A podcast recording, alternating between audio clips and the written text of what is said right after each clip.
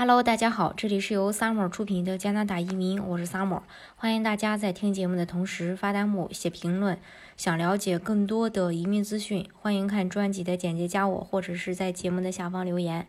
现在因为疫情，加拿大的边境还没有开放，甚至有了更加严格的入境要求。那么对于现在还身处海外的申请人来说，呃。有没有目前不需要登陆加拿大，或者说可以在境外等待办理身份的项目呢？这个当然是有。第一个呢，就是技术移民，这类移民在办理速度、成本、门槛上和成功率上都非常有优势。不过对语言的要求也很高，甚至需要雅思四个六，另外需要打分至少四百七十分以上才更有机会。不过继上次 EE 的经验类大捞以后，EE 快速通道可能需要一段时间的喘息。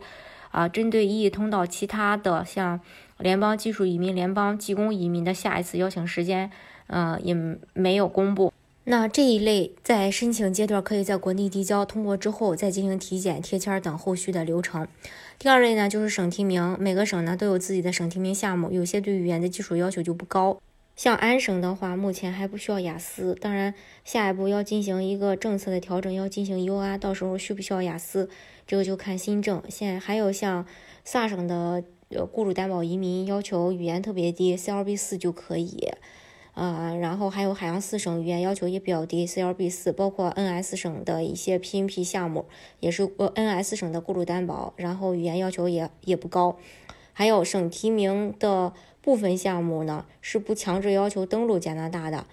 那那你比如说像萨省雇主担保、安省的雇主担保等等，它是没有一个强制要求的。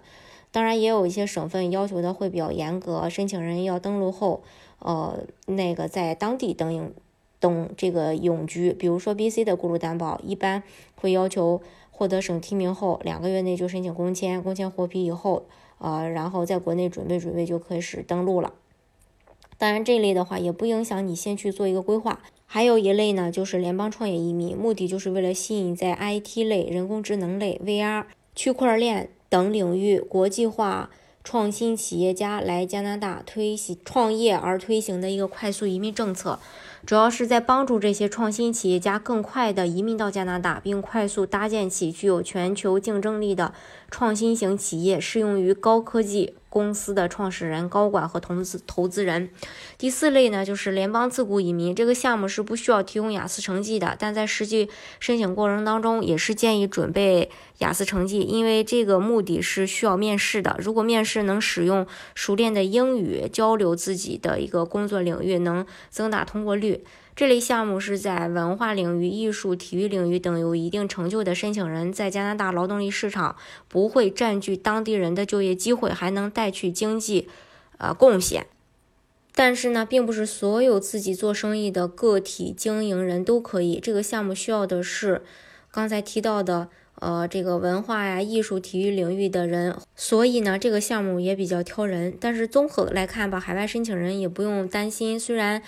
意义暂时没对境外申请人发出邀请，但是加拿大的省提名项目依然还是呃在正常的进行筛选，并且有降分和加大规模的一个利好的趋势。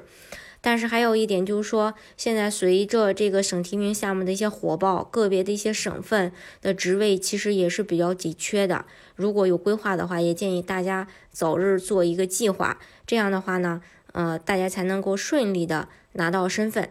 嗯，好，今天的节目呢就给大家分享到这里。如果大家想具体的了解加拿大的移民政策的话，欢迎大家看专辑的简介，加我，或者是在节目的下方留言。